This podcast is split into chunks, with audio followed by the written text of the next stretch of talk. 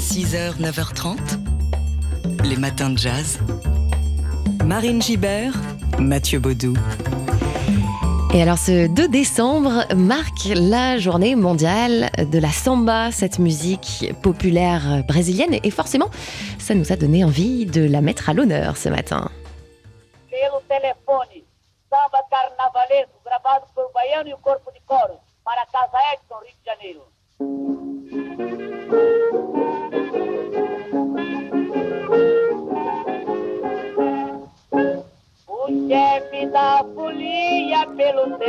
Telefone manda me avisar que com alegria não se questione para se brincar. Ai, Ce que vous entendez euh, ici, c'est la première samba jamais enregistrée, en tout cas euh, sous l'appellation de, samba. C'était en 1916 et c'est un morceau intitulé Pelo Telefono, interprété par Ernesto Maria dos Santos, dit Donga.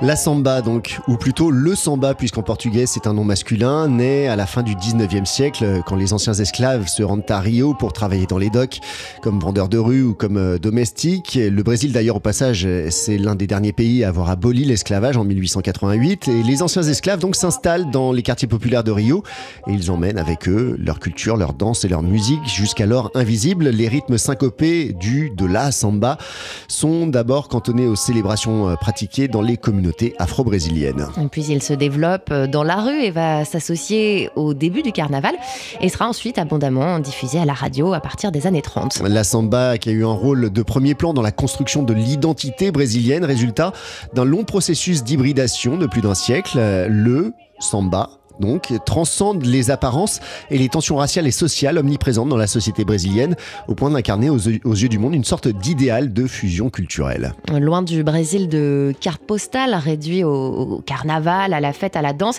le la samba, c'est un genre euh, très complexe, très politique, qui, recrou- qui recouvre plein de, de ramifications. On écoute l'auteur spécialiste du Brésil, Jean-Paul Delfino. Il a été joint par Manon Brimo. Un Français vous dira toujours euh, la musique brésilienne c'est le samba. Oui, moi je veux bien euh, que ce soit que ce soit le samba, mais c'est euh, le samba lui-même ne signifie rien. Il y a des dizaines et des dizaines de, sous-rythmes comme le, le, le samba falado par exemple, le samba parlé, samba de enredo, etc. Donc euh, à chaque moment de la vie, à chaque occasion, il y a un rythme de samba différent mais d'un point de vue politique, au sens euh, de la, la racine du mot euh, politique, les affaires de la cité, euh, ça a été la première manifestation de la négritude brésilienne. Elle s'est exprimée avant toute chose parce que les esclaves ne savaient ni lire ni écrire. Elle s'est exprimée par le- l'expression, le, développement de cette, de cette musique qui est la racine première de toutes celles qui ont euh, suivi par la suite. Voilà, on détricote les, mythes autour de euh, la samba avec Jean-Paul Delfino, auteur notamment d'une histoire de la musique brésilienne parue aux éditions Parenthèse. Euh, on va continuer de, parler de samba tout au long euh, de cette matinée. Jean-Paul Delfino qui était donc interrogé à l'occasion aujourd'hui, aujourd'hui de la journée mondiale de la samba. Les matins de jazz. Et nous ouvrons la deuxième fenêtre de notre calendrier de l'avant des matins de jazz. On est le 2 décembre et on vous donne, comme chaque jour de décembre avant Noël, une idée de cadeau. Et aujourd'hui, c'est un cadeau d'une soixantaine de pages qui va vous faire, c'est sûr, retomber en enfance. C'est le nouveau tome de la BD Blake et Mortimer. Le titre, euh, 8 heures à Berlin, qui sort chez Dargo, album concocté pendant plusieurs années par un trio d'auteurs, le dessinateur euh, Antoine Aubin, et au scénario, le duo José-Louis Boquet et Jean-Luc Fromental. Ce 29e tome hein, de Blake et Mortimer marque donc le retour du tandem So-British, imaginé par le Belge Edgar P. Jacobs en, en 1946, et on plonge donc dans le Berlin des années 60 en pleine guerre froide, en 1963 précisément, année de la venue à Berlin d'un certain JFK, euh, le président Kennedy, qui a prononcé son fameux Ich bin ein Berliner. On écoute Jean-Louis Boquet, je... José-Louis Boquet d'ailleurs, on a écorché son prénom, José-Louis Boquet, l'un des deux scénaristes de ce nouveau tome. L'idée tout de suite a été de se dire on va un peu se démarquer des autres et travailler dans les années 60. Les années 60, la guerre froide, quel est l'épicentre? C'est Berlin.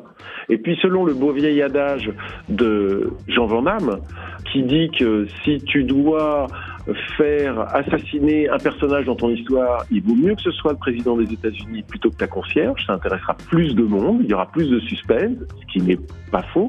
Et donc tout à coup on s'est dit, bah oui, euh, les années 60, la guerre froide, Berlin, bah, qui a passé 8 heures à Berlin en faisant un fameux discours qui est, resté dans les livres d'histoire bah, C'est évidemment euh, JFK.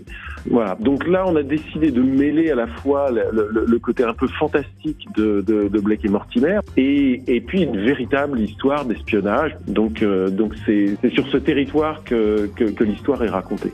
José-Louis Boquet, donc, qui signe le scénario avec euh, Jean-Luc Fromental de ce nouveau tome de Blake et Mortimer, 8 heures à Berlin, superbement illustré par un Antoine Aubin. Les auteurs revendiquent hein, clairement leurs influences littéraires issues des, des classiques du roman d'espionnage anglais, John le Carré, Ian Fleming, en passant par Graham Greene, album qui regorge aussi de, de références par exemple à Hitchcock ou encore à Kubrick. Voilà une idée de cadeau au parfum d'aventure, d'espionnage et de complot politique pour ceux qui aiment les traversées de frontières rocambolesques, les messages codés et les enquêteurs en imperméable.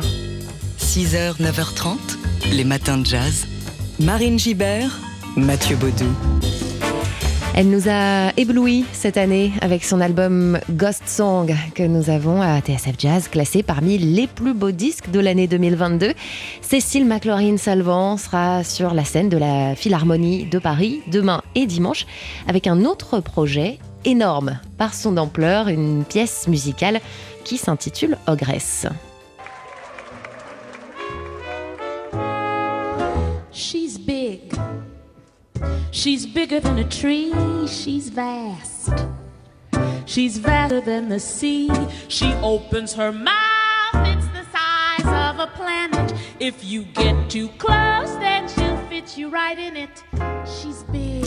Et c'est entouré d'un ensemble orchestral de 13 musiciens que Cécile McLaurin-Salvant nous racontera cette histoire centrée sur une femme à la peau sombre qui vit dans les bois et qui aime la chair humaine. Une histoire d'amour aussi, et oui. Spectacle d'une heure et demie inspiré, vous l'aurez compris, des contes de fées. Alors il y a deux chansons euh, en français, le reste euh, est en anglais les arrangements sont signés de Darcy James Argue. Faire ce projet m'a donné l'élan pour continuer dans une lancée où désormais c'était plutôt moi qui prenais l'initiative. Avant j'étais assez passive, j'enregistrais quand on me demandait de le faire. Avec Ogresse, j'ai vraiment commencé à sculpter mes projets, déclare Cécile McLaurin-Salvant.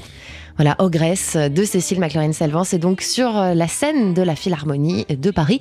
C'est demain et dimanche. Les matins de jazz.